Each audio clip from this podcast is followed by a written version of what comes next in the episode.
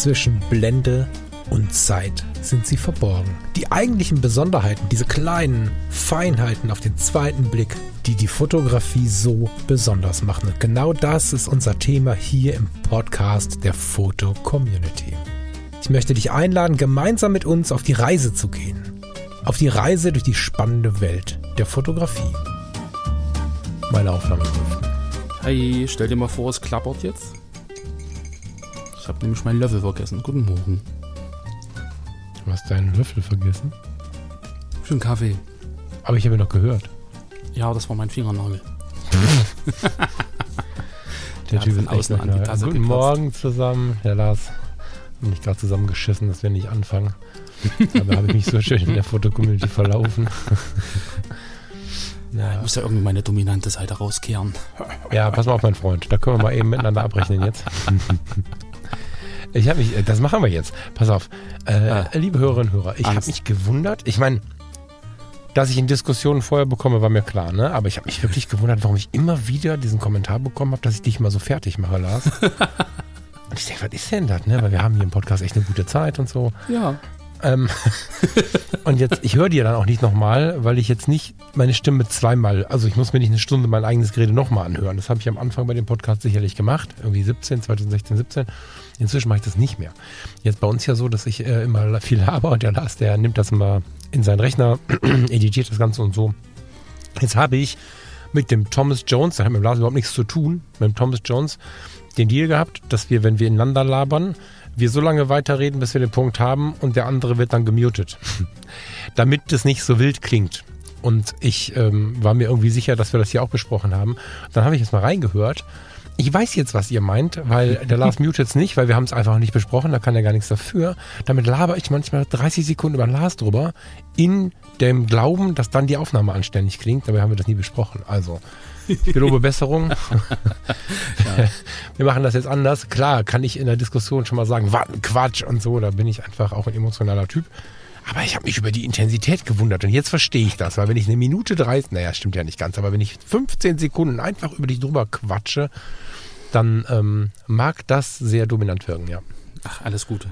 Alles Du gut. kannst ja nichts dafür. Ich hätte es ja mit dir besprechen können. Ich habe es einfach so in meinem Normalitätsuniversum, Ja. um die Brücke zu schlagen, irgendwie gehabt und ähm, Und hab ich dachte, ich lasse es drin. Ich dachte, ich lasse es drin, damit es irgendwie ein bisschen lebendiger wird und damit man Ja. mich auch ab und zu mal hört. Naja, wir kriegen alles irgendwie, irgendwie kriegen wir da einen Mittelweg hin. Und äh, ja, ich wollte, ich, erst mal jetzt, wo du mir so einen blöden Spruch tust, das musste ich mal, mal ausprobieren und mal nach außen tragen, weil ich mich wirklich gewundert. Ich denke, Leute, ey, also ich meine, wir haben doch eine gute Zeit zusammen und so. Ja, ja. Ist ja immer so, dass zwei verschiedene Charakteren irgendwie auch so, ne, die einen stehen bei dem einen, die anderen bei dem anderen. Gar keine Frage, aber naja, jetzt haben wir das verstanden. Alles gut. Alles Sehr gut. geil. Wir lernen ja beide und ich meine, äh, so dieses, dieses, was schneide ich raus, was schneide ich nicht raus, was hat das für Wirkung, was hat das keine, also hm, was, was, was, was löst das bei anderen aus, das lerne ich ja irgendwie auch. Und jetzt haben wir das mal angesprochen, finde ich gut. Und das nach, nach über anderthalb Jahren. Ich will auch keinen Groll mit, weißt du, weil es ist ja so, ähm, auch im Privaten, wenn du irgendwann mal was diskutierst, dann diskutiert der eine härter und der andere dann wieder nicht und dann ist halt eine Woche vorbei, dann ist es auch vergessen. Also insofern alles cool. Ich habe mich halt gewundert, warum das immer mal wiederkommt und jetzt habe ich es verstanden. Ja, äh, Lars, du hast ein Thema mitgebracht, wo ich erst dachte, da kann ich gar nicht mitreden, da musst du mir was beibringen, aber am Ende fällt mir auf, eigentlich können wir das alle und das ist, glaube ich, auch der Wunsch deiner oder Genau. dein Vermittlungswunsch heute, oder? Herzlich willkommen bei Zwischenblende und Zeit, dem Podcast der Foto Community. Hallihallo, Yes. ihr Lieben. Yes. Bring uns mal in diese Sendung, Lars. Ich bin ganz gespannt. Na, ich habe am Montag irgendwie ganz gebannt nachmittags vorm Rechner gesessen. So, äh, was heißt, ja, sowieso, ich arbeite ja vorm Rechner, aber dann lief dann auf dem äh, rechten Monitor ähm, die Live-Übertragung von dem angekündigten SpaceX äh, Start, Start der, des Starships. Und das ist ja irgendwie sowieso so ein, so ein Ding, so ries, die größte Rakete der Menschheit wahnsinnig viel äh, Tonnen Nutzlast und das und jenes und sie wollen zum Mars und hin und her. Das, also so stelle ich mir ein bisschen so die, die, das Gefühl vielleicht vor, damals äh, kurz vor der Mondlandung, wo sie alle gebannt vorm Fernseher gehockt haben und da irgendwie so ein, so ein, so ein äh, Moment der, der Menschheitsgeschichte erlebt haben. Und ähm, ja, irgendwie ist das, glaube ich, wieder so ein bisschen greifbar. So, also das ist so klar, alle fliegen sie jetzt zum Mond und jeder hat ja jetzt schon eine Sonde abgesetzt und so, das ist irgendwie alles wieder normal. Aber wenn man sich das mal wirklich überlegt, äh, was der Typ da irgendwie plant und, und mit wiederverwendbar und irgendwie drei Starts am Tag und, und das und jenes und, und, und was da eigentlich möglich ist und dann ist so ein bisschen der kleine Physiker und der Science-Fiction-Fan in mir, der dann irgendwie weiterspinnt und sich da irgendwie so Sachen überlegt und man dann denkt, na gut, äh, zum Mars ist es dann zwar ein bisschen weit, aber vielleicht geht es ja dann doch irgendwie mit dieser ganzen Technik hin und her. Und genau, das hat mich irgendwie ein bisschen fasziniert. Und äh, der, der, neue Start soll ja, glaube ich, morgen sein, wenn ich, mich, wenn ich das jetzt richtig verstanden habe. Dann bin ich mal gespannt, ob das funktioniert und wie schnell sie dann wirklich irgendwie äh, dahin kommt, das Ding auch wirklich ähm, ja, im normalen Betrieb äh, dann einzusetzen. Aber irgendwie ähm, fand ich das ganz faszinierend und hat, hat mich so ein bisschen zurückgeworfen in meine, in meine Jugend, in meine Anfänge, auch in die fotografischen, irgendwie Astro, Astrofotografie, Sterne, das Universum, Star Trek, äh, Raumschiff Enterprise und so. Und da dachte ich, Mensch, da können wir doch mal eine Sendung dazu machen. Und ähm, genau, da sind wir jetzt. Mega. Ähm, ich glaube schon, dass das damals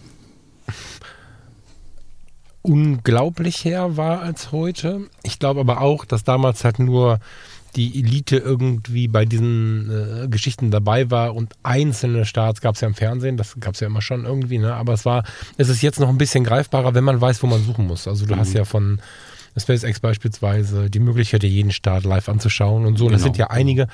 Fast spektakulärer finde ich die Landung. Also von dem, ja. von diesem Träger. Ist das dann die Trägerrakete? Oder? Beides, beides landet dann wieder. Äh, ach so, also die, die, die, werden gar nicht Booster getrennt, landen ne? ja und, und dann doch die, die also die Booster landen, genau, die Kapsel landet großen, wieder. Ja. Wie hat er das früher genannt? Fucking Heavy also, oder inzwischen heißt die ja ganz anders, aber so dies, dieser Booster, der landet wieder normal, mhm. mhm. Ähm, wird ja jetzt glaube ich sogar aufgefangen von diesem Startturm. Da hat mhm. so zwei Arme dran und dann fällt das runter und dann hält er das einfach fest. Und die, die, ähm, ja, die Raumkapsel, dieses Starship obendrauf, das landet ja dann auch hm. senkrecht. So. Hm. Haben wir eigentlich gesagt, wie die Sendung heißen soll? Also wir, wir wollen uns über die Astrofotografie, über die Astronomie und solche Dinge ein bisschen unterhalten. Und ich glaube, der Lars möchte den Bogen ein bisschen öffnen. Lars hat das ja früher sehr intensiv gemacht so genau. und möchte den, oder immer noch ein bisschen, nicht mehr so, ne? Aber du warst sehr tief drin und äh, möchte den ja. Bogen, glaube ich, ein bisschen dazu kriegen, dass wir das inzwischen alle können, weil die Technik einfach weiter ist. Mhm. Und ja, ich glaube, dass das Interesse dadurch intensiviert werden kann, dass wir gerade bei diesen Dingen nah zuschauen können und dass es für die meisten von uns alles auch ein bisschen schneller geht, als wir es vielleicht gedacht haben. Also mir geht es zumindest so. Ich weiß nicht, wie es dir geht, Lars, aber ähm, was SpaceX an sich angeht, was erste private Flüge ins Weltall angeht, was diese ganze Geschwindigkeit der Entwicklung angeht, bin ich persönlich ähm, ähnlich wie bei KI und all solchen Themen mal wieder langsamer gewesen in meiner Erwartung. Ich hätte nicht gedacht, dass wir heute schon darüber sprechen, dass ein privates äh, Speditionsunternehmen irgendwelche Geschichten für die NASA ans Weltall schifft und dann mit den Karren mhm. wieder zurückkommt und einparkt und so, das hätte ich alles nicht gedacht. Und das macht es ja noch mal spannender. Ne? es ist ja eine Spedition, oder? Am Ende. Was ja, also, ja, ja, du hast recht. Aber so hätte ich das nie, hätte ich das nie bezeichnet, aber ja. Nee, nee, natürlich, aber es ist eine schöne Brücke, finde ich, wenn man sich das mal so vorstellt. Also der, ja, das ist ja, ja, schon irgendwie ein Speditionsalltag, ne? Da ruft einer an und will äh, das eine zum anderen gebracht bekommen und sicherlich ist die Anforderung speziell. A1 nach Maschen reicht nicht aus, aber mhm. ja, so. Ja, ja. Ja. Naja, und ich ähm, finde, also die Faszination für all das, macht ja vor wenigen Menschen nur halt. Ja, ob jetzt äh, man wirklich immer wissen will, wer wann wie wo was wie viele Tonnen Nutzlast und so, das ist eine andere Frage. Aber überhaupt zu sehen, dass so ein Ding senkrecht startet, inzwischen auch senkrecht landet, mhm. äh, dass Menschen drin sitzen können unter Umständen, dass es so viele verschiedene Systeme gibt inzwischen, das macht ja irgendwie wirklich keinen Halt. Ähm, vom Männlein, Weiblein, wer, wer, mhm. welches Alter, das ist alles wurscht. Und da sind ja nur unsere Mittel, um hochzukommen zu dieser Welt, auf die wir seit Jahrtausenden von Jahren hochblicken. So. Und äh, mhm. diese Welt können wir inzwischen ganz gut wahrnehmen. Also was du uns mitgebringst, ist eine Erfahrung aus einer Zeit, wo extrem viel Know-how nötig war. Und es ist natürlich für weite entfernte Ziele, auch auf der Zeitachse, das können wir vielleicht gleich mal erklären, für die, die Astro nicht kennen. Also im Sinne von, das, was wir sehen, ist nicht mehr das, was wir heute haben. ähm, ja. Das ist natürlich weiterhin speziell, aber mhm. die Milchstraße, einen schönen Sternenhimmel, den Mond kannst du inzwischen mit den halbwegs modernen Geräten, das muss nicht das allerneueste sein, das muss nicht das allerfetteste sein, aber es muss halbwegs modern sein, aus der Hand fotografieren. Und ja, das lass mal versuchen, so ein bisschen aufzudröseln, mit mhm. Erfahrungen, mit Ideen, mit auch vielleicht einem konkreten Hinweis, wie man es machen kann damit vielleicht die Hörerin oder der Hörer, der jetzt gerade da sitzt und denkt, da kann ich nicht, habe ich nicht, will ich nicht, vielleicht doch mal hingehen kann am passenden Tag, zur passenden Zeit, vielleicht auch an den passenden Ort, um ein paar schöne Fotos zu machen. Hm. Du hast im Prinzip die Parameter jetzt gerade schon genannt, so äh, Zeit und Ort ähm, und, und, Ausrüstung. Der hat gar nicht Aber, so konkret. Lass uns mal da anfangen, genau. wo deine ähm, Astrofotografie begonnen hat, damit die Leute so ein bisschen wissen, woher du jetzt wissensmäßig kommst. Ich habe das schnell erklärt gleich, bei mir so zwei ja. Sätze, aber erzähl mal so ein bisschen, was du kannst, weißt und getan hast ja, kannst, weil es getan hast. Also ich habe mich schon immer für Astronomie interessiert, auch in der Schule schon, war dann in der Astro AG damals in Eilenburg an der Sternwarte und, und da bin ich halt in Berührung gekommen einfach mit, mit der Astrofotografie an sich. So, wir haben dann so Sachen fotografiert wie die Plejadenbedeckung durch einen Neumond und so ein Kram. Also Was das ist dann das? wirklich die, die Plejaden, das ist so ein kleiner Sternhaufen im Sternbild Stier. So eine Sternansammlung, die ist relativ markant. Und dann zog im Prinzip der, der Neumond vor dieser Sternengruppe hinweg und hat die halt verdeckt. So, mhm. Also man sieht ja den Neumond nicht, der ist ja dann im Prinzip nicht sichtbar im Endeffekt. Aber er verdeckt halt äh, Sachen, die hinter ihm dann sind. Und dann haben wir halt Fotos gemacht und haben dann gemessen, wie lange das dauert und, und, und, und wann der eine Stern verschwindet, wann der andere Stern, Stern verschwindet, um das dann irgendwie auszuwerten und dann zu gucken, wie ist die Mondbahn und sowas. Also das war dann relativ komplex.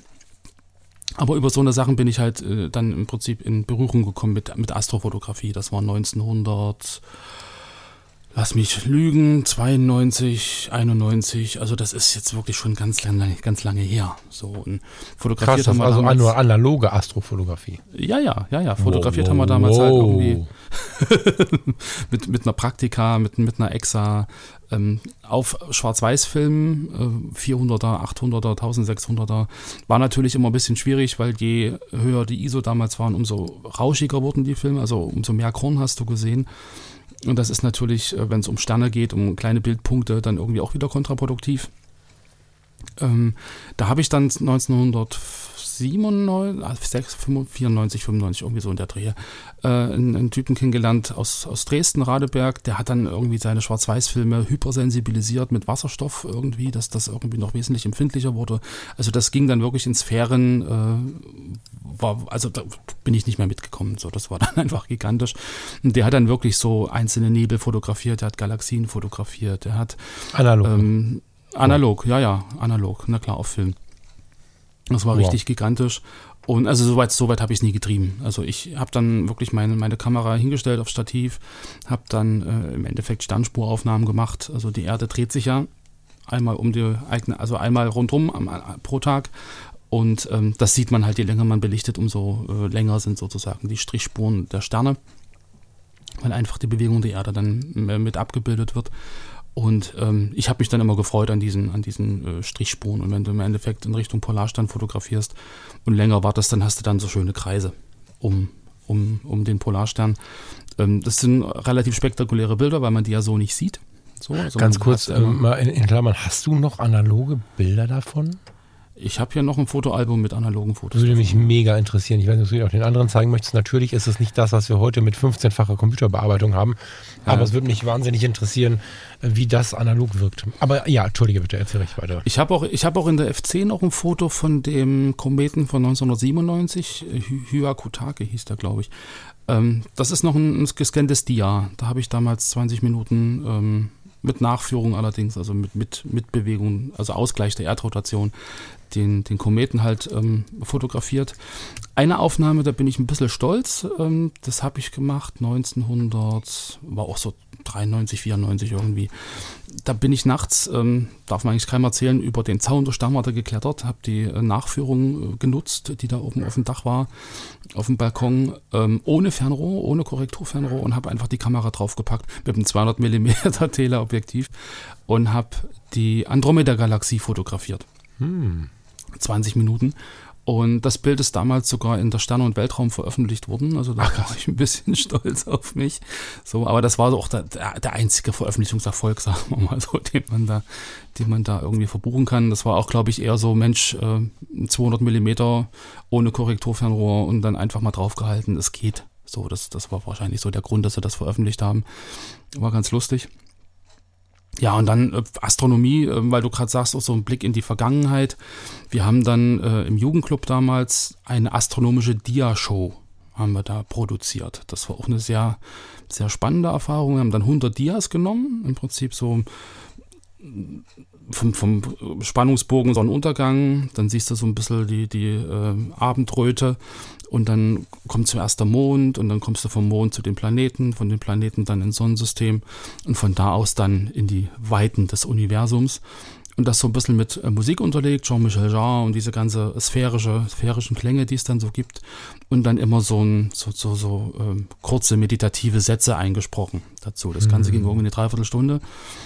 Und ähm, das war auch eine sehr, sehr schöne Erfahrung, die halt irgendwie mit, mit, Musik, mit Astronomie zu tun hat. Und einfach so mit dem, mit dem Blick in die Weiten. Und ich meine, das, was wir sehen am Himmel, das ist ja eigentlich vielleicht gar nicht mehr existent. Das ist ja das Spannende, dass du da ja ein Abbild siehst aus längst vergangenen Zeiten. Und das zwar als gegeben und als, als ziemlich aktuell hinnimmst. So guckst halt hoch und dann ist halt da ein Stern oder da ist da ein Nebel. Aber im Endeffekt ähm, ist ja das Licht sozusagen vor vielen Millionen, Milliarden Jahren dort ausgesendet worden und das Licht, was jetzt dort ausgesendet wird, das erreicht uns ja erst in vielen Milliarden Jahren. Das heißt, das, was wir sehen, ist vielleicht gar nicht mehr da. Ja, genau. Ne, das ja, ja. ist, ähm, macht das Ganze noch viel komplexer, finde ich. Ähm, manche haben es nicht auf dem Schirm, manche haben es tatsächlich noch nie gehört, also wenn du dich noch nicht damit beschäftigt hast. Ne? Im, Im, Prinzip ist ja nichts von, oder wenig von dem, was wir sehen, ist vermutlich jetzt noch so, wie es von uns gesehen wird, weil daher kommt auch der Begriff, es ist Lichtjahre entfernt. Mhm. Und wenn es nur ein Lichtjahr entfernt ist, sehen wir das, was vor, vor einem Jahr war. so. Und äh, das macht es irgendwie auch spannend. Ich habe gerade das Foto gefunden, das ganz hinten bei dir. Guck mit mhm. Halebob. Ein analoges Foto. Halebob, ja. Halebob Wahnsinn. ist es, genau. Wahnsinn.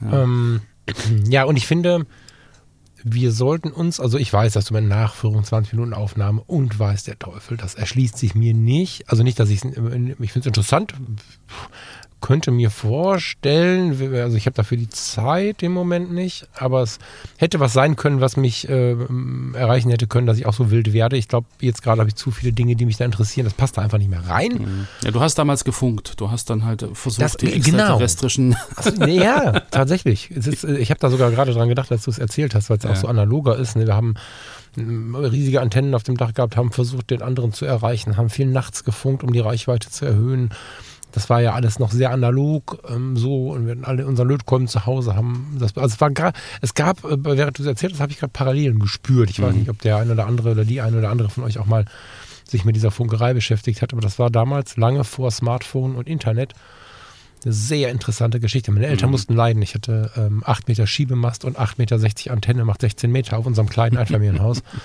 das sah ein bisschen aus wie bei der Stasi. Ja. Ja, ja. Aber ähm, ja, diese große Technikschlacht, ich glaube, die macht man nur mit einem Punkt, da hast du recht. Ne, bei mhm. mir war es das Funken, bei dir war es dann die Astrofotografie und Heute gibt es natürlich noch den engagierten Astrofotografen und der wird in dieser Sendung nichts Neues lernen können, weil wir da auch nicht auf dem aktuellsten Stand der Technik sind.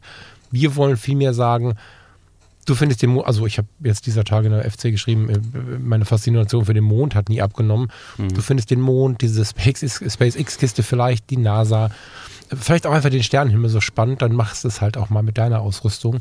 Und ich glaube, da sind tatsächlich den Dingen keine Grenze gesetzt. Ich ähm, kann mich kurz erinnern, also die, wir lassen gleich mal auf den Mond gehen, aber vielleicht noch ein bisschen weiter weg, wenn jemand kein Teleobjektiv hat.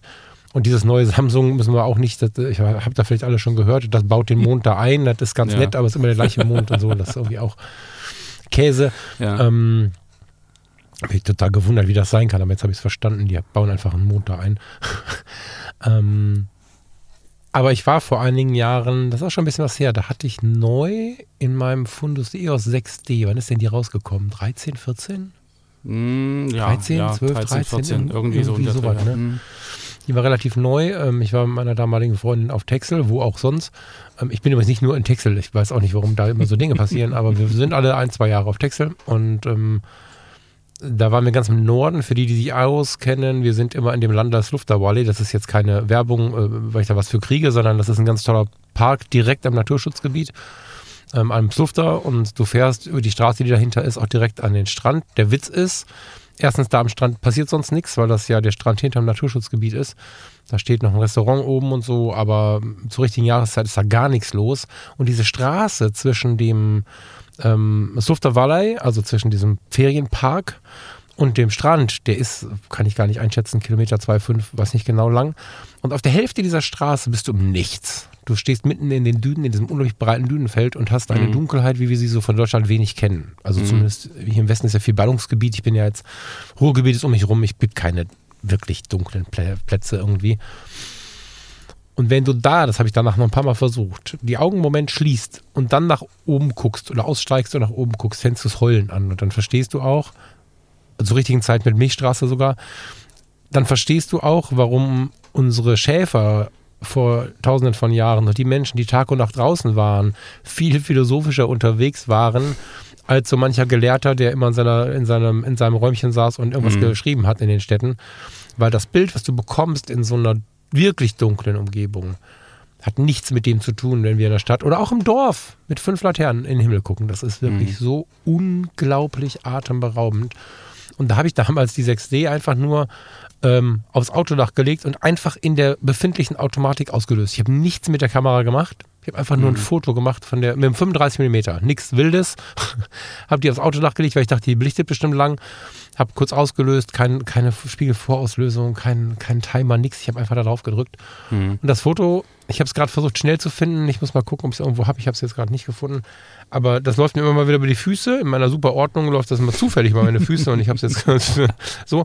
Äh, ja. Wenn es mir über die Füße läuft, fasziniert es mich wirklich stark. Und mhm. ähm, das geht mit jeder Kamera, das wahrzunehmen. Mhm, aber du, du sagst im Endeffekt ja schon, ähm, man muss halt gucken, wo man ist. So, naja, ich meine, ähm, hier in der Stadt in Leipzig äh, kannst du vergessen. Also selbst wenn du da irgendwie 10, 15 Kilometer wegfährst, du hast halt äh, die Dunstglocke über der Stadt, du hast da im Prinzip die, die Ausstrahlung der, der, der Straßenbeleuchtung und so. Also das, das ist eigentlich äh, in der Nähe von Großstädten kannst du das vergessen. Ich muss dann immer an meine Frau denken, die erzählt dann immer, als sie ganz, ganz klein war, ähm, bei sich damals äh, in ihrer Heimat im Dorf, da hattest du wirklich ringsrum kilometerweit gar nichts. Und dann hast du halt nachts hochgeguckt und du hattest wirklich Milliarden Sterne am Himmel. So, und das, das erzählt sie halt immer noch, wie faszinierend das gewesen ist. Und, und wenn du jetzt hier mal rausguckst, dann du siehst vielleicht fünf, sechs Sterne, wenn du Glück hast, irgendwie, die richtig hell sind. Und ansonsten ist das eigentlich ziemlich, ziemlich trauriges Bild äh, vom Himmel, wenn man das mal so sagen will. Ähm, aber es gibt ja im Internet-Zeitalter Möglichkeiten herauszufinden, wo ist denn wirklich wenig Lichtverschmutzung. Ja, also ich meine, dieses, dieses Streulicht und, und das, dieses Umgebungslicht, was man hat, das nennt man dann einfach in, in, in diesem Zusammenhang Lichtverschmutzung. Und da, wo wenig Streulicht ist, da hast du natürlich einen extrem guten Blick auf, auf den Himmel und auf, auf die Sterne. Und da gibt es eine Webseite, das ist die lightpollutionmap.info. Ja, alle Links oder alle Sachen, die wir heute hier äh, erwähnen, packen wir in die Shownotes. Das heißt, ja, ihr klickt einfach in, in eurem äh, Podcast-App auf äh, weitere Infos oder so, auf, auf mehr und dann findet ihr in den Shownotes die anklickbaren Links und könnt dann nachgucken. Also über lightpollutionmap.info kann man im Endeffekt äh, herausfinden, welche Gebiete auch in der Nähe irgendwie ähm, ja, relativ dunkel sind, dass man halt äh, freie das Sicht auf den ja Himmel spannend. hat. Das kann man machen. Was, ähm, ganz kurz, ich habe es schon offen. Wir sehen eine Map und jetzt sehe ich hier rote, grüne, gelbe und so. Was, ähm, sag's mal kurz, bevor ich es mir gelesen habe. Wo ist jetzt super, da wo es blau ist oder was? Na, alles, was gelb ist und, und rot, das ist richtig hell. Ja. Und alles, und je dunkler es wird, also grün, blau, dunkel, dunkelgrau, braun, schwarz, da hast du halt relativ wenig Lichtverschmutzung. Also je dunkler im Prinzip schwarz. der Ort auf der Karte, umso besser hast du. Aber schwarz habe ich nur aus, habe ich nur in, auf den Meeren und in Russland. Und in Afrika. Wow, wenn du rauszoomst, ist das ja oberkrass. Da siehst du einfach, dass wir im, im östlichen Teil der Vereinigten Staaten in Europa, in Japan, in Teilen von China und in Teilen von Saudi-Arabien quasi völlig beleuchtet sind und überhaupt keine ja, ja. Chance haben. Und alle Länder, bei denen, tja, nicht mal eben das iPhone per Post kommt und die, die wirklich so Grönland total naturbelassen sind, Wow, wow, wow. Und wir sind hier mhm. in so einem, ich meine, gut, ne, was ich gerade beschrieben habe, ich habe natürlich gesagt, guckt nicht, dass ich hier irgendwie nach dieser Map irgendwie Quatsch erzähle. Wir sind äh, im Norden von Texel zumindest grün bis dunkelgrün. So, das ist ähm, nördlich von De Coxdorp, das ist das, was ich beschrieben habe. Das ist schon sehr, mhm. Im Vergleich zum Ruhrgebiet hier sehr eindrücklich. Aber hier unser Pott ist ja ja, super bitter. Ne? Ja, ja, also, das, also wie gesagt, Europa ist da äh, relativ schwierig. Ähm, in den Gebirgen mag das mal noch gehen. Ähm, Österreich, da unten findest du, glaube ich, auch noch ein paar dunklere Ecken. Aber wenn es richtig dunkel werden soll, also wir sind damals ja nach La Palma geflogen. Ja auf die Kanaren, weil du da eigentlich auch ähm, ganz gute Bedingungen hast. Da hast du auch das europäische, ich hoffe, ich sage jetzt nichts Falsches, äh, im Prinzip eine große Standwarte oben auf dem Berg. Und ähm, genau, leider war zu dem Zeitpunkt, wo wir dort waren, äh, schlechtes Wetter. Wir hatten dann die eine Nacht, wo wir auf den Berg hoch wollten, ähm, hatten wir dann plötzlich 40 Zentimeter Neuschnee und es ging nicht. Und ja, irgendwie war es nicht so optimal. Und ähm, jetzt gab es da auch noch den Vulkanausbruch. Also ich glaube, ich kriege meine Frau da nie wieder hin auf diese Insel. Oh. Aber ähm, genau, da haben wir gedacht, okay, ähm, oben auf dem Berg über 2000 Meter Höhe und dann über den Wolken. Der Hoya Grande? Was für ein Ding? Der Hoya Grande? Ich habe hier die nee. Berge von La Palma. Nee, der, der oh, wie heißt der denn? Ähm, El, El La Palma? Äh, nein, Roque de los Muchachos.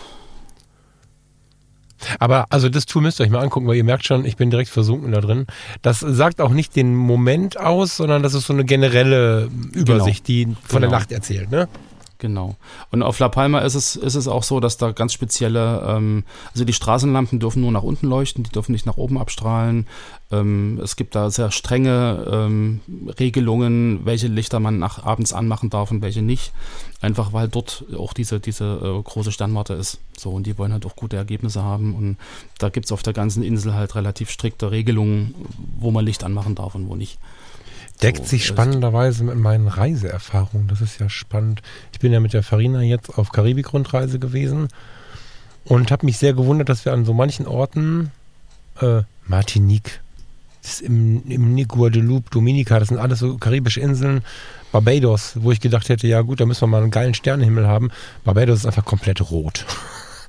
und ich habe mich mit Farina aber gewundert, ne? während ich auf der Reise zuvor ja äh, unter anderem in Honduras und so war und da ist einfach grau. Weil da einfach wahrscheinlich keine oder kaum Beleuchtung am Start ist. Spannend.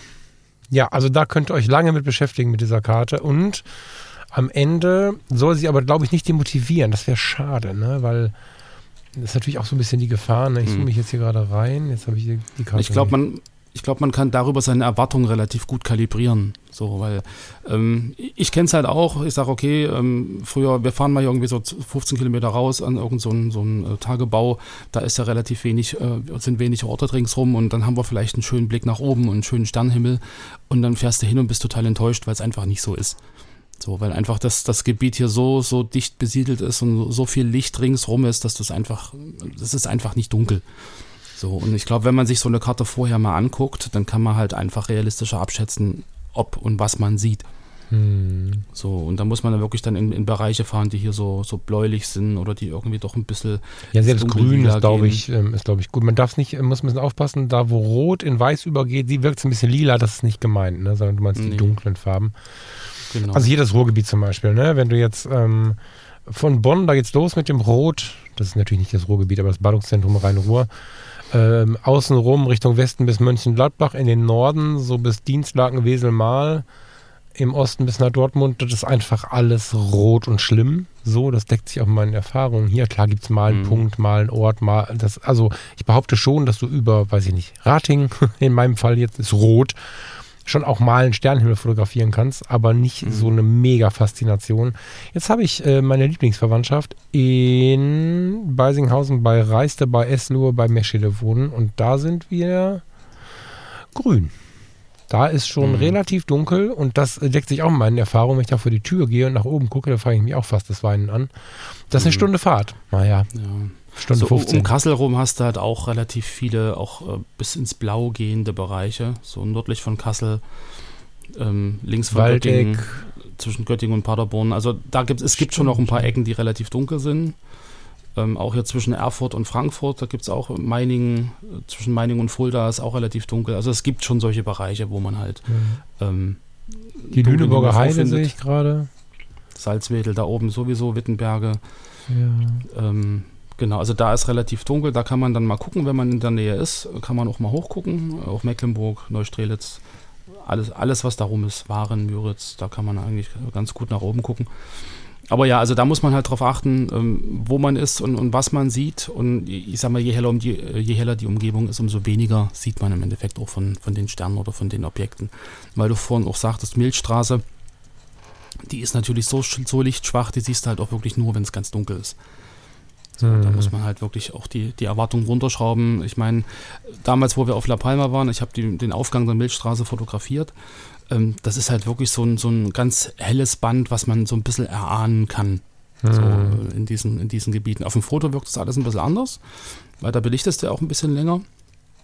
Guck mal jetzt vielleicht gleich mal, gleich mal genau, wie, wie, wie fotografiert man das denn so? Weil ähm, also Sterne sind ja relativ lichtschwach, das heißt, man muss im Endeffekt an der Kamera den, den ISO-Wert äh, hochdrehen. Also ich nehme dann immer so zwischen 2 und 3000 ISO und oder ISO 2 bis 3000 so rum. Und dann hast du einen relativ empfindlichen Sensor. So, inzwischen sind die auch relativ rauscharm. Ich sag mal, mit der, mit der äh, 350D von Canon hättest du das nie fotografieren können. Die war ja ab ISO 400 schon, schon äh, Korn ohne Ende. Aber mit den aktuellen Kameras geht das. So, was weiß ich, 5D Mark II hat das super funktioniert und alles, was neuer ist, sowieso. Ähm, 5D Mark II habe ich noch, als, also vielleicht bin ich einfach dann jünger, aber die 5D Mark II hat mich noch irre gemacht ehrlich gesagt. Wegen der, wegen dieser Kamera bin ich, nein, stimmt nicht. Ich bin wegen eines Unfalls zur 6D und nicht zur 5D Mark IV, da hatte ich einfach nicht genug Geld, weil das zu früh mhm. war auf meinem Plan. Mhm. Bin aber begeistert auf der 6D-Serie erstmal geblieben, weil die, was die Rauscharmut anging, einfach der Knaller war. Genau. Die 5D Mark II fand ich noch mittelmäßig schlimm, aber auch das ja, geht. Ja, ne? aber also, na klar, ja. auch das geht, auch das geht. So und ich meine, 5D Mark IV ist natürlich super und ich sag mal jetzt die die R, da müssen wir überhaupt nicht drüber reden. Also das ist total rauscharm bei diesen dann doch geringen ISO im Vergleich zu dem, was die eigentlich können. Und ähm, dann kommt es halt drauf an, ähm, ja, was, was man machen will. Also im Endeffekt, ich hatte ja vorhin schon gesagt, die Erde dreht sich. Und je länger man belichtet, umso sichtbarer wird im Prinzip diese Bewegung, weil die Sterne am Himmel bleiben ja immer am gleichen Ort und die Erde dreht sich sozusagen unter dem Himmel weg. So, und, und da gibt es auch eine ganz klare ähm, ja, Faustregel. Na gut, Faustregel und klar, es ist ein Widerspruch in sich, aber man kann sich das so ein bisschen ausrechnen, wie lange darf man belichten, damit man im Endeffekt ähm, keine Strichspuren hat wenn man das vermeiden möchte. Ja, also gerade wenn ich jetzt wirklich mit dem Weitwinkel ein Übersichtsfoto machen will vom Sternhimmel, vielleicht auch mit einem kleinen Horizont, mit irgendwie einer kleinen Landschaft, mit irgendwelchen Baumsilhouetten oder sowas. Ähm, ich rechne dann immer irgendwie, äh, die Belichtungszeit, die ich nutzen kann, ist 300 durch die Brennweite, die ich benutze. Mhm.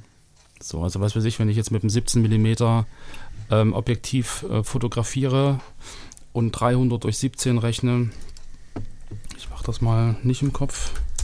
Da bin ich bei einer Belichtungszeit von ungefähr 18 Sekunden. So, und wenn ich dann die Kamera auf Stativ stelle und einfach dann Blende auf, was weiß ich, also so offen wie es geht, so, dass du halt dann irgendwie ähm, maximale Lichtausbeute hast und 18 Sekunden belichtest, dann hast du punktförmige Sterne und hast aber auch äh, im Idealfall äh, Strukturen der Milchstraße sichtbar. Ich habe irgendwie gedacht, dass das ähm, immer 30 Sekunden sind. Aber das ist genau das Thema. Ne? Ich bin halt nicht im Thema und habe trotzdem schon mal hier und da was Schönes fotografiert. Aber es hängt ja. von der Brennweite ab. Also wenn du mit dem Teleobjektiv dir einen kleinen Bereich reinzoomst, dann bewegt der sich natürlich äh, schneller durch, durch den mhm. Bildbereich, als, mhm. als wenn du mit dem Weitwinkel arbeitest. Äh, das sind einfach die, die, weiß nicht, wie nennt man dann das? Radialbewegung oder keine Ahnung. Aber wie, also wie intensiv ist das? 18 Sekunden ist ja jetzt äh, dann doch noch eine Zeitspanne, in der ich eine Menge reißen kann äh, mit den modernen Sensoren. Aber jetzt habe ich hier genau. mein 150, 600, habe da noch einen äh, 1,4-fach Telekonverter dran, komme damit also äh, bei einem Vogel sehr nah dran. Mhm. Äh, der geht von Blende 6.3 auf 9 mit dem Telekonverter. Hm, habe also 840 Millimeter. Was bleibt da über? An Sekunden. Warte. Da, der 300 durch. 300? 840. 0,3 Sekunden. Und das bei Blende, was hast du gesagt, 9? Moment, wieso denn 300? Ich bin bei 840. Nein, du rechnest den Wert 300 durch die verwendete Brennweite. Ah, Entschuldigung. Ja, verstehe. Genau, genau. Das ist, das, also das ist so ein Anhaltspunkt, wie du herausfindest, mit welcher Brennweite kann ich wie lange belichten. Ja, Und mit deinen 840 mm könntest du 0,3 Sekunden belichten. Ja. Danach wird es äh, zur Strichspur, also danach verwischt im Prinzip durch die Erdbewegung äh, das Motiv. Und äh, je länger die Brennweite, umso kürzer ist die Belichtungszeit. Wobei ich natürlich mit dieser Brennweite noch lange nicht da bin, einzelne Sterne fotografieren Ja, zu können. einzelne das glaubt man ja Sterne immer. Ne? 840 mm klingt ja immer. Na, guck mal, Ja. mal so kurz aus der Fototasche gedacht äh, von jemandem, der sich damit ähm, nicht in die Tiefe beschäftigt hat. Dann denkst du, Ja. 300 mm habe ich ein geiles Tele, mit 400 mm habe ich schon richtig geiles Tele. Jetzt habe ich 150 bis 600 und dachte schon, boah, jetzt Mond, ne? Und da habe ich Mhm. mir nochmal einen 1,4-fach Telekonverter dazu geholt, hätte wahrscheinlich ein Zweifach gebraucht. Und bei 840 mm, jetzt muss ich mal eben gucken, ob ich in der FC eines der Bilder ungecroppt hochgeladen habe. Ich glaube aber nicht. Ähm, das ist erstaunlich, äh, wie wenig man nah rankommt, auch bei 840 mm. Man muss halt schon ordentlich croppen. Nee, also das Bild, wo der Mond am größten ist, ist immer noch, ich würde sagen, 60 Prozent Hm. sind noch übrig von der Bildfläche. Ja. die Also ich, ich habe damals im Prinzip die Kamera Vollformat an ein 1200 Millimeter Fernrohr gehängt und da hattest du den Mond im Prinzip hochkant äh, als Halbmond voll drin. Mhm. Also du brauchst schon richtig lange Brennweiten, um den Mond da richtig voll zu fotografieren. Bei Sternen mache ich dir keine Hoffnung. Also Sterne bleiben immer punktförmig, die sind so weit weg, die kriegst du nicht größer. Hm. Ähm, was sich lohnt, ähm, größer fotografieren zu wollen, sind einfach dann äh, Nebel, also äh, Orionnebel oder sowas, also größere Strukturen am Himmel.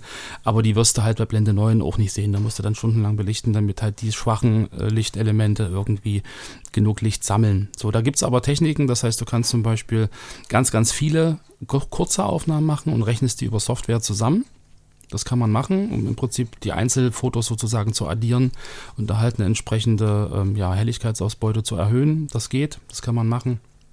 Aber das ist dann schon, das ist dann schon Oberklasse. Hm. Also ich glaube, das, was man mit jeder Kamera tun kann, mit einem Weitwinkelobjektiv und, und einer herkömmlichen, äh, relativ aktuellen äh, Spiegelreflex oder Systemkamera, man kann einfach Übersichtsfotos machen. Also weil du auch vorhin sagtest, Milchstraße fotografieren. Die Milchstraße zieht sich ja über den kompletten Himmel. Ähm, da kann man, äh, also die kann man ziemlich gut fotografieren. Das lohnt sich jetzt aktuell auch äh, gerade. Äh, hier in Europa, in Mitteleuropa geht die Milchstraße, also das Zentrum der Milchstraße, unsere Galaxis, geht äh, von, naja, so Februar bis September am, im Süden auch auf. Also man sieht dann auch das Zentrum der Milchstraße von hier aus. Aktuell, glaube ich, im, im, in den Morgenstunden und Richtung September geht es dann in die Abendstunden. Da kann man das fotografieren. Hm. So, und das macht sich natürlich äh, nur sinnvollerweise mit, mit Weitwinkelobjektiven äh, äh, bemerkbar. Ansonsten ist der Ausschnitt einfach zu klein und du siehst diese großen Strukturen gar nicht. So, und da äh, hilft mir eine Software, also um, um rauszufinden, wo welches Objekt ist, wann die Milchstraße aufgeht, wann das äh, Zentrum der Milchstraße aufgeht, an meinem Ort oder da, wo ich halt fotografieren will, gibt es halt auch wieder Software. Ähm, und zwar ein ziemlich cooles Programm, was ich gerne nutze, das ist Stellarium. Stellarium.org heißt die, die Domain. Und das Programm, das gibt es für Linux, das gibt es für Mac, das gibt es für Windows, das gibt es für Android, das gibt es für iOS. Das gibt es im Endeffekt für, für alle Plattformen und auch als Webversion. Und dort hast du wirklich die Möglichkeit, dir alle Objekte am Himmel anzeigen zu lassen. Du kannst im Prinzip jeden beliebigen Ort der Erde ansteuern über die GPS-Koordinaten. Kannst du dann für diesen Ort anzeigen lassen. Ähm, die Lichtverschmutzung mit einrechnen. Du kannst sagen, wann geht das auf, wann geht das unter, in alle Himmelsrichtungen. Du kannst im Prinzip das vordrehen, zurückdrehen. Du kannst dir für jeden Zeitpunkt ähm, an jedem Ort der Erde sozusagen vorhersagen, äh, vorhersagen lassen, was du siehst am Himmel.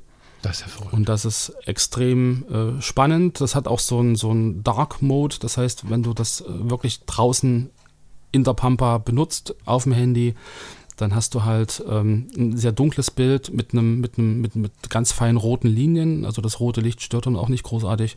Also man kann das auch wirklich äh, in Aktion einsetzen, nicht nur zu Hause am Rechner.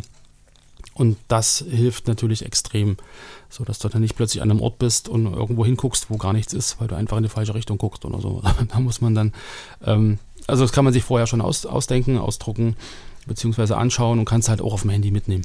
Weißt du, ob Das- diese Mobil-App auch Orte voraussagen kann oder geht die nur auf den Ort, an dem ich gerade stehe, ein? Du kannst jeden beliebigen Ort auswählen. Auch in der App. Auch in der App überall. Dann brauche ich die, weil ich habe ich hab so eine App, wo ich einfach mit ganz mystischer Musik, da hast du sofort, wenn du deine Frau dabei hast, die hast du sofort im Arm liegen dann, hältst das Handy in den Himmel und dann kommt so ganz wundervoll entspannte Musik und dann kannst du halt, ähm, dann legen sich über das Bild der Kamera, legen sich halt die Sternbezeichnungen und so. Das, das habe ich wohl schon, aber da kann ich halt nur an dem Ort, an dem ich gerade stehe, sitze Ja. oder so, Nee. nach oben Du hältst, halten. auch die, du hältst auch das Stellarium nicht an den Himmel, sondern du hast es einfach auf dem Tisch liegen und, und du kannst im Prinzip dann über die Gesten den Himmel drehen, du kannst die Zeit vor und zurück drehen, du kannst dir bestimmte Uhrzeiten dann über Also kann ich mir anschauen, entschuldige bitte, ähm, kann ich mir anschauen, ich habe über dich drüber geredet, Verzeihung, kann, kann, kann ich mir dann jetzt quasi den, weiß ich nicht, ähm, ich werde vermutlich am 4. September und folgend ein paar Tage auf Texas sein, beruflich, aber ich habe natürlich meine Kamera mit. Dann kann ich gucken, pass mal auf, 4. September komme ich an, am 5. September, wenn ich da um 23 Uhr an mein Örtchen fahre in diesem Slufter Valley Park, an dem ich dann da auch pennen werde. Ähm, äh, und dann kann ich gucken, wie da dann die Sternsituation ist. Genau, Auf der Straße. Ich kann das hin und her schieben. das kannst du machen, das kannst du machen. wow, wow, wow. Genau. Und dann nimmst du im Prinzip die App vom, vom äh, Bastian Werner noch dazu. Äh, Im Prinzip diese, diese ähm, wie heißt der gleich noch? Viewfinder.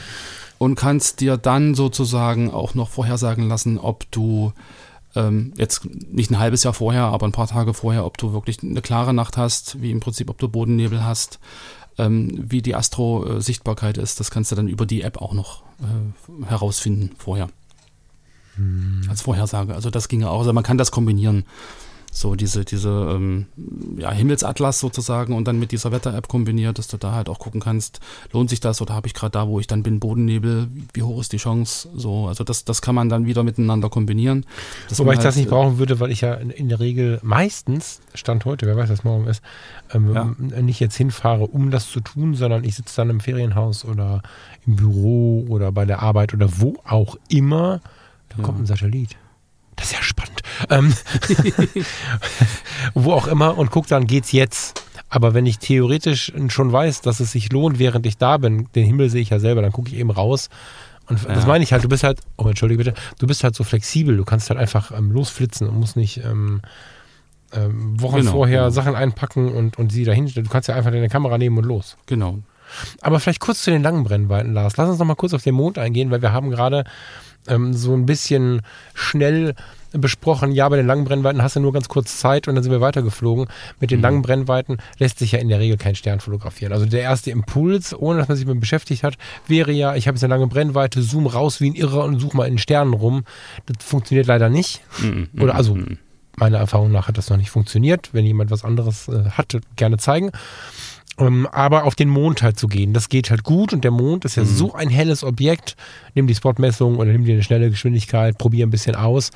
Du brauchst diese Drittelsekunde im Leben nicht, auch nicht mit einer etwas geringeren Nee. ISO. Also wenn du eine Nee. alte Kamera hast, eine, weiß ich nicht, eine erste 5D oder, oder eine, eine 30D oder so, der Mond geht damit, wenn du eine etwas längere Brennweite hast. Also ich habe den Mond schon mit 300 Millimetern mit einer 30D fotografiert, das ging. Das war natürlich nicht so schön und nicht so sauber wie jetzt mit der R, aber es ging. Das geht. Und es ist erstaunlich, ähm, wie hell der im Endeffekt ja auch ist. Ja, genau. Wenn du wirklich reinzoomst Genau. und wenn du halt eine ex extrem lange Brennweite hast, ähm, dann äh, muss man halt gerade bei der Belichtungsmessung, du hast schon gesagt, gucken die Spotmessung. Da aber auch wieder überlegen, wenn ich halt wirklich auf den hellen Mond messe, dann belichtet die Kamera, dass der Mond grau wird. Das heißt, ich muss dann wieder ein bisschen überbelichten, damit er halt auch Das wirklich stimmt. hell wird. Das stimmt, ja. So, da muss man ein bisschen spielen. Aber ähm, also der Mond an sich gibt extrem viel Licht ab. Das, das unterschätzt man oft und äh, ganz oft ist es auch so, dass die Kameras dann einfach das Dunkle drumherum mit einbeziehen und man dann einfach einen völlig ausgebrannten Mond hat. Ja, ohne Spotmessung funktioniert es nicht. Also Genau. äh, es sei denn, dann musst du manuell machen. Wenn deine Kamera keine Spotmessung hat, dann, dann wird es genauso sein. Hast einen weißen hellen Punkt und einen schwarzen grauen äh, drumherum. So. Du wirst auch nie, wenn der Mond vor irgendwelchen tollen Sternen steht oder na, so, das passiert, passt ja auch so nicht so. Oder wenn der Mond, sagen wir mal so, wenn der Mond eingebettet von wunderschönen Wolken ist, das ist ja immer so ein Bild, was ich so gerne Mhm. hätte, musst du Minimum Ja. zwei Fotos oder mehr machen. Und ich persönlich tue mich dann auch schwer, äh, in diesen leuchtenden Mond irgendwie Strukturen einzubauen. Ich, vielleicht bin ich ja in Photoshop nicht gut genug, aber ich, mir ist dieses Foto Du hast halt kein. Samsung. Das ist wahrscheinlich der Grund, ja, genau. Ja. Nee, also ähm, Mond geht immer. Man darf halt im Endeffekt ja aber auch die Erwartung nicht zu hoch ansetzen. Also, ähm, wie gesagt, so mit einem 300 Millimeter, dann hast du halt wirklich so einen relativ kleinen Kreis da drauf. Und ähm, Vollformat äh, kriegst du halt richtig schön rein mit 1200 Millimetern und den Rest kann man sich im Endeffekt ausrechnen. So, also der wird dann halt wirklich immer kleiner. Man hat früher gesagt, so ein bisschen so ein kleiner Fliegenschiss äh, mit einem 200er oder so. Also da ist, glaube ich, äh, muss man halt einfach die Erwartung runterschrauben. Aber prinzipiell ist es kein Thema. Äh, mit, mit langen Brennweiten, mit Teleobjektiven funktioniert das super. Ja. Ich so glaube, auch, wir müssen an dem Punkt auch wirklich nochmal ähm, viel für, Zubehör. für uns äh, die Vergleichskrankheit, also so ein bisschen wegschieben. Ja, mhm. also die, die, ähm, wenn wir äh, in der Fotocommunity zu denen schauen, die mit Nachführsystemen seit Jahrzehnten astrofotografieren, ähm, oder bei anderen ähm, Social Medias uns diese, diese Mega-Fotos anschauen. Vielleicht kommt man aus dem Hubble oder wie heißt das neue James Webb-Teleskop, da können wir natürlich nicht mithalten. Aber das eigene Erlebnis, finde ich, den eigenen Mond zu ja. fotografieren, äh, dürfen wir uns ruhig wieder auch drüber freuen, selbst wenn der rauschig ist oder so. Also, mhm. wenn ich mich an meine allerersten Fotos analog erinnere und war so stolz, meinen eigenen Kühlgraben fotografiert zu haben im Dunkeln, ja, da, war, oh Gott, da gab es genug Punkte, die nicht gut waren. Aber ich habe mir das mhm in einen Rahmen gepackt. Ich habe mir ein Passepartout gekauft. Das war ich stolz und glücklich über dieses Foto, weil ich nicht irgendwie einen Mond aus dem Postershop bestellt habe, sondern den Mond in diesem Moment fotografiert habe, wo ich ihn genossen habe. Und das finde ich halt schön, ob der ein bisschen mehr oder weniger rauscht oder was. Das ist ähm, mhm. ähm, erstmal gar nicht so relevant, finde ich. Ja, ich glaube, das ist sowieso so ein, so ein Punkt, den hatte ich mir auch aufgeschrieben. Ähm, das, das Erlebnis dabei. So, und wenn ich jetzt, wenn ich jetzt zurückdenke, wir waren ja vor ein paar Jahren in Zingst und ähm, da habe ich mich nachts um, weiß ich, halb zwei oder so an den Strand gesetzt, habe die Kamera auf Stativ gesetzt und habe einfach ganz viele Fotos gemacht in Richtung Polarstern. Hm. Also mit einer kurzen Belichtungszeit, wie wir es gerade gesagt hatten, ähm, 300 durch Brennweite und dann einfach, weiß ich, 140 Bilder gemacht automatisch. Also es gibt da so diese programmierbaren äh, ja, Fernauslöser dass die Kamera wirklich autark arbeitet, immer mit ein bisschen Abstand und dann wieder ein Foto, wieder ein Foto, wieder ein Foto, wieder ein Foto. Und ich habe mich dann einfach an den Strand gesetzt und habe die Ruhe genossen. So und habe einfach in den, Himmel, in den Himmel geguckt und habe einfach, ja, habe mich entspannt dabei und habe das irgendwie genossen, die Situation. Und ähm, am Ende habe ich dann diese 140 Bilder genommen und habe die halt über eine Software zusammengerechnet, dass du aus diesen Einzelbildern, wo du sternförmige, also punktförmige Sterne hast, diese Star, ähm, na, Star Trails im Prinzip generierst. Das heißt, er hat alle Fotos übereinander gelegt und dann hast du diese Sternspuren, die sich so als Kreis, kreisförmig um den Polarstern halt bewegen. Und das war dann halt ein schönes Ergebnis, aber im Endeffekt das Erlebnis an sich, sich da hinzusetzen und einfach wirklich mal die Sterne anzugucken und, und sich dann auch Zeit zu lassen, weil 140 Bilder irgendwie mit, mit 15 Sekunden, das dauert eine Weile. Ja, und, und da kann man auch wirklich mal die Seele baumeln lassen. Also das ist dann auch irgendwie eine, eine schöne Sache, ähm, wenn es denn warm genug ist. Das ist ja dann auch immer die Sache, weil im, im, Sommer hast du halt ähm, relativ wenig Zeit, wo du fotografieren kannst. Da ist es halt schön warm. Ähm, die Nächte sind halt im Winter länger. Da wird es dann aber kälter und dann ist es dann wieder die Frage mit dem, mit dem Genießen und mit dem, mit dem irgendwie sich entspannen und irgendwo hinsetzen. Naja, und dann gibt es halt die verschiedenen Charaktere. Ich habe da schon oft äh, ja, ja, hier auch Sprüche ja. zugemacht, aber die sind ja nicht böse gemeint. Ich persönlich, für mich kann ich verstehen, wie man von Foto leidet.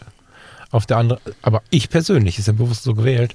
Auf mhm. der anderen Seite gibt es Menschen, und das ist nichts Negatives, das kann total cool sein, die sagen, wow, ich habe es geschafft, ich habe Feuer gemacht, ich habe dieses Foto geschafft und so. Das ist Herausforderung und wer diese Herausforderung äh, meistern möchte und sich danach gut fühlt, ist ja auch alles cool. Also es gibt mhm. immer wieder Situationen, ähm, die mich aus der Komfortzone rausreißen, auch so im Job und wo überall. Und, und plötzlich hast du es dann geschafft. Klar hat das wehgetan, dann ist aber auch geil. Ich bringe mhm. mich nur für mein Privates, und das ist die Fotografie zu den größten Teilen meines Lebens, also doch die meisten fotografischen Anteile sind halt privat. Ähm, und in diesen privaten Momenten würde ich mich dafür nicht schmerzen. Wenn jetzt äh, irgendjemand kommt und sagt, kannst du bitte, das ist eine völlig, völlig verrückte Idee, den Mond über meinem Haus am 27.12. bla, so. Da, dann ist das ein Job und dann setze ich mich da auch in die Kälte. So, dann ist das ein mhm. Job, der wird äh, bezahlt, ich habe eine Herausforderung, ich möchte jemandem das geben, was er gerne hätte. Dann ist cool, aber ich habe für mich persönlich halt nicht so den Antrieb, das zu tun. Das mhm. muss aber jeder selber wissen. Es gibt Leute, die da richtig von profitieren, wenn sie das tun. Hm. Aber im Endeffekt kannst du einfach diese schönen Momente, die du hast, gerade wenn du irgendwie im Urlaub bist oder wenn du jetzt meinetwegen wieder in Texel bist und da irgendwie diesen Abend frei hast, nutzen. Und wenn du sowieso dich irgendwie nachts hinsetzt an den Strand und um dich dann einfach mal genau, anzugucken, dann kannst genau. du auch parallel die Kamera hinpacken und machst halt noch ein paar Fotos. So und ja, wenn es ja. hinterher funktioniert hat und du dir halt äh, zusammenrechnen kannst und das ein schönes Bild ergibt, dann hast du auch noch eine schöne Erinnerung, aber das ist nicht im Fokus. So, mhm. also da kann man, das kann man halt so nebenbei mal so ein bisschen mitnehmen. So, es ist ja sogar inzwischen so, und das ist natürlich jetzt wieder so ein, so ein Thema, wo man, ähm, wo ich mir vorstellen kann, dass das nicht alle freut. Aber ich habe, jetzt, äh, warte mal, die habe ich nicht in der Foto-Community, die habe ich bei der bösen Konkurrenz mit den viereckigen Fotos. Ähm, was das äh, Mobiltelefon da schon für Dinger macht, ne? das hm. ist wirklich unfassbar, finde ich. Warte, ich muss gerade ob ich schnell genug reinkomme. Ich habe ähm, ich weiß nicht, ob ich die online habe, nicht letztes Jahr in Hamburg, vor 2019, das heißt, da war die Technik ja noch nicht so weit, wie man sich das heute vorstellt. 2019 waren wir äh, in Hamburg, da hatte ich das iPhone, frag mich mal 11 oder was neu, glaube ich. Ich glaube, 11 war neu draußen, weiß ich nicht mehr genau. Und da habe ich einfach mal in der Dunkelheit so über die Binnenalster das für die Kamera gehalten und so. Ähm, ich scroll mal parallel durch, ob ich davon was online habe, ich weiß gerade nicht. Und habe wirklich gedacht, ich spinne, weil ich äh, nicht nur irgendwie diese einzelnen Hotels und die Spiegelungen auf der Alster und so wirklich schön abgebildet hatte, sondern, sondern auch die Sterne darüber. Hm. Was ist das hier? Genau, na, ich meine das iPhone 12, das iPhone 12 Max und äh, ich glaube das Google Pixel A, nee, 4a heißt das, die haben ja sogar einen separaten Astrofotografie-Modus. Also ich glaube, das geht mit den Geräten schon, dass du da halt wirklich auch die, die Strukturen am Himmel, die, die Sterne und gerade so Milchstraße und Übersichtsfotos machen kannst. Also reinzoomen eher nicht, aber in diesem Weitwinkelbereich. Guck mal gerade bitte in unseren Skype-Chat. Im Weitwinkelbereich kriegen die das super hin.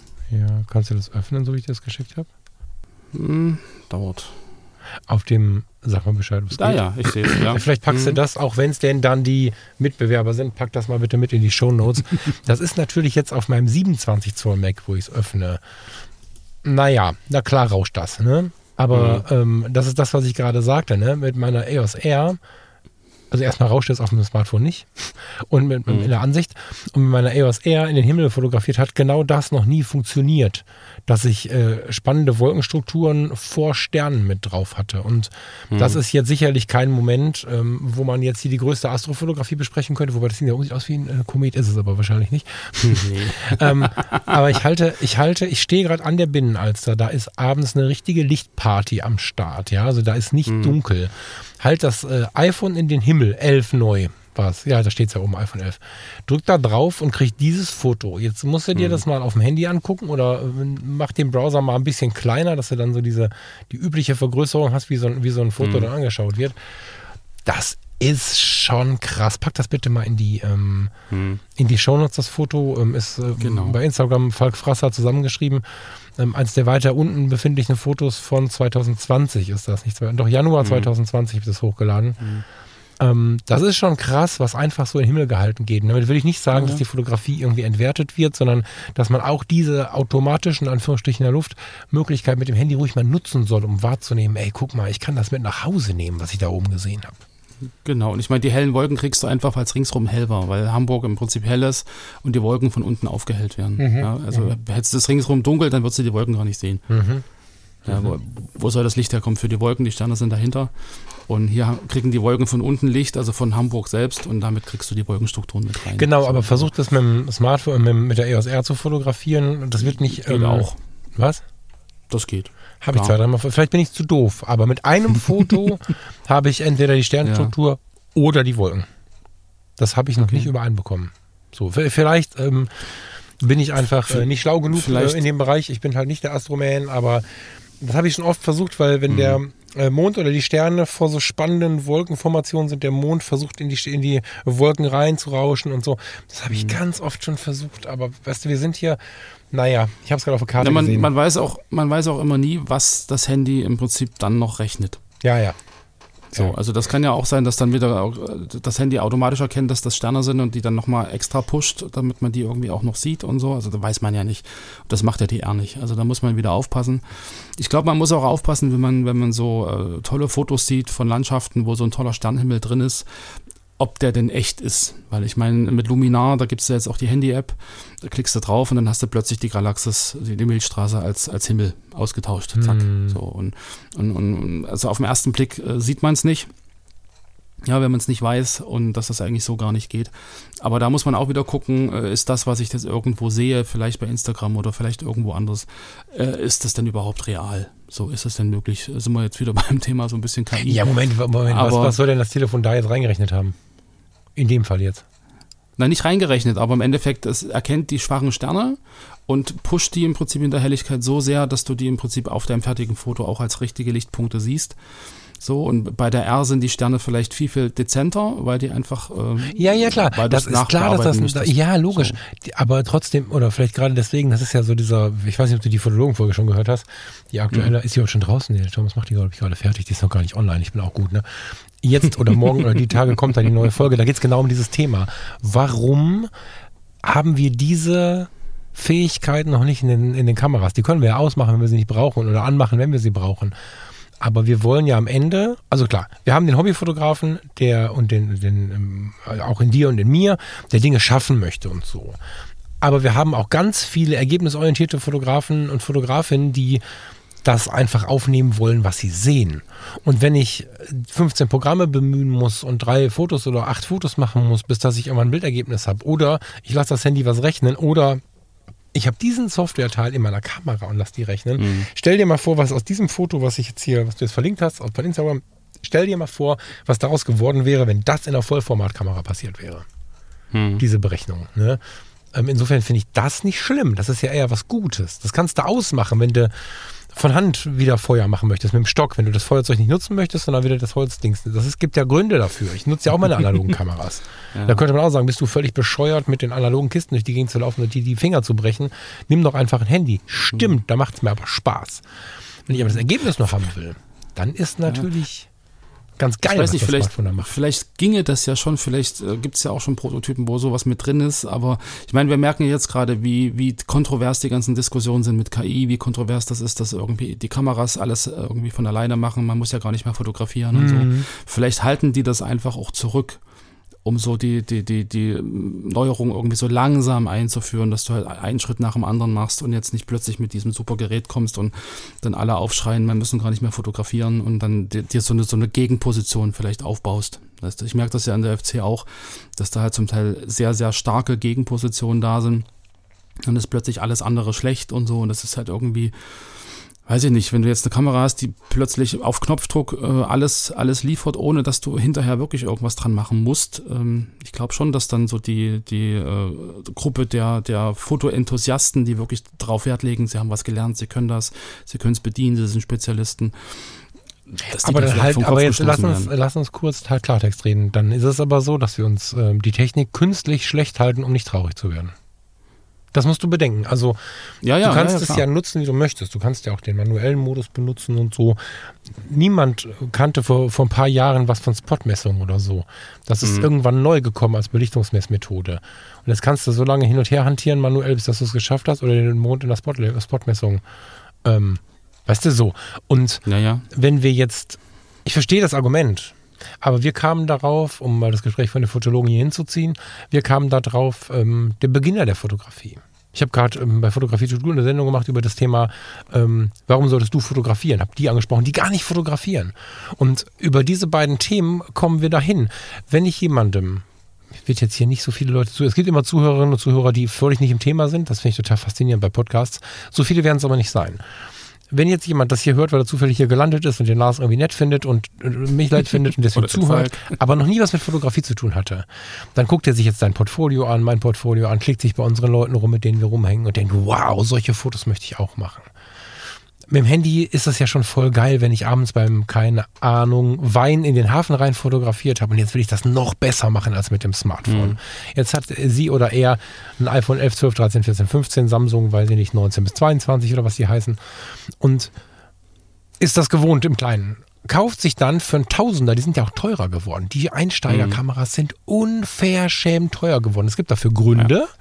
Das heißt, unverschämt kann man in Klammern setzen, aber Ähm, die sind teuer. Dann kaufe ich mir so eine Kamera, mache in RAW, habe ich gehört, RAW ist gut, kann ich nachher nachbearbeiten, muss mich noch eine Stunde damit beschäftigen, was ich überhaupt benutze, um dieses RAW nachher zu entwickeln und wie geht das überhaupt und so. Ja, ja, ja, ja. Dieses Riesentheater gehört ja aber dazu, wenn ich ein Hobby beginne. Irgendwann hast du dieses Foto dann auf deinem Rechner liegen und denkst dir, Sekunde mal kurz.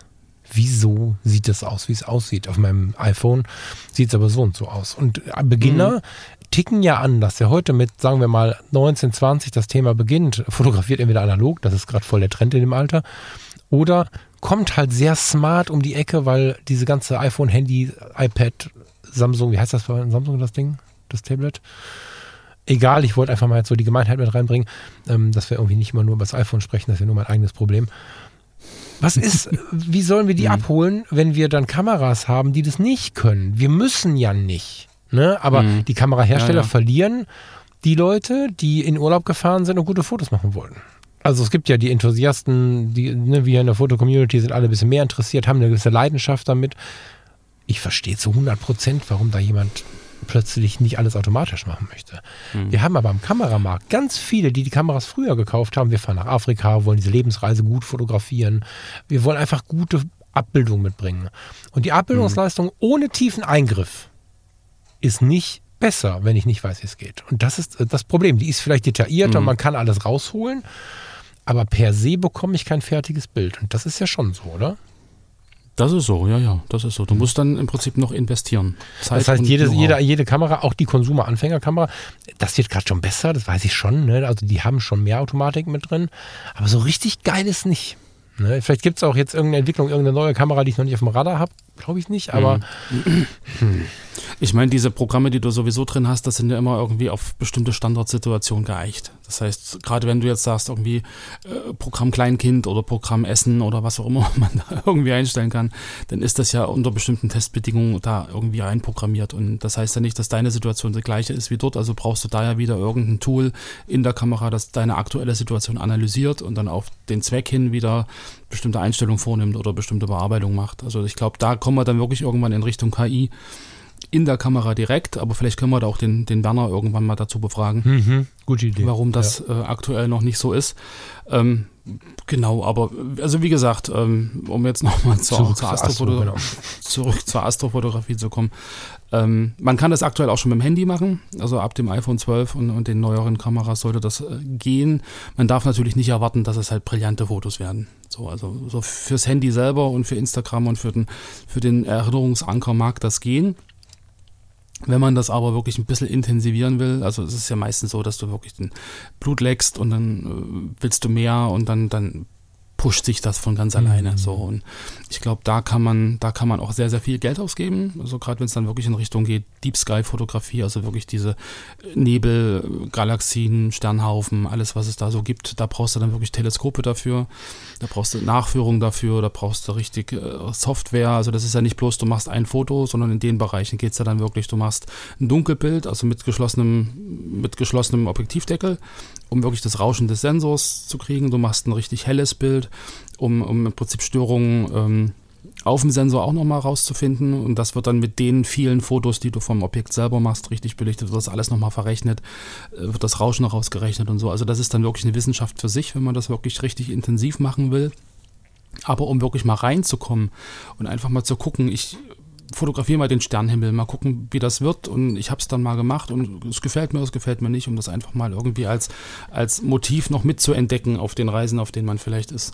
Ja, nicht bloß den Sonnenuntergang und den Aufgang, sondern einfach mal ein bisschen warten, dass die Blaustunde rum und dann hat man irgendwann Nacht und dass man da halt auch ähm, den Nachthimmel im Endeffekt mit den Mitteln, die man zu Hause zur Verfügung hat, einem Weitwinkelobjektiv und einer halbwegs modernen Kamera, auch schön fotografieren kann. Ich glaube, darum ging es eigentlich so, dieses, diesen, diesen Fokus einfach mal zu setzen, ähm, dass das keine Spezialausrüstung braucht, dass man nicht irgendwie äh, einen Haufen Geld ausgeben muss, sondern dass man mit dem, was man hat, sowas äh, im Endeffekt auch schon mal umsetzen kann. Genau. Ja, voll. Ja, und vielleicht noch als Tipp, wer sich da ein bisschen mehr reinlesen möchte, es gibt in der Fotoschule der Fotocommunity ziemlich viele Artikel zur Nachtfotografie ähm, mit einfachsten Mitteln und äh, inzwischen auch drei äh, beziehungsweise vier Online-Fotokurse, wo das alles nochmal ein bisschen intensiver erklärt wird. Also da hat man noch ein paar Informationen, ähm, die jetzt über das hinausgehen, was wir gerade besprochen haben. Da stehen auch die ganzen Formeln nochmal drin und die Software ist verlinkt und so. Also da findet man im Endeffekt auch äh, FC intern nochmal ein paar mehr Informationen. Ja, voll gut. Ähm, ich glaube, wir sind am Ende der Sendung angekommen. Ne? Mhm. Ich bin ich gespannt, was ihr so sagt, was ihr so denkt dazu.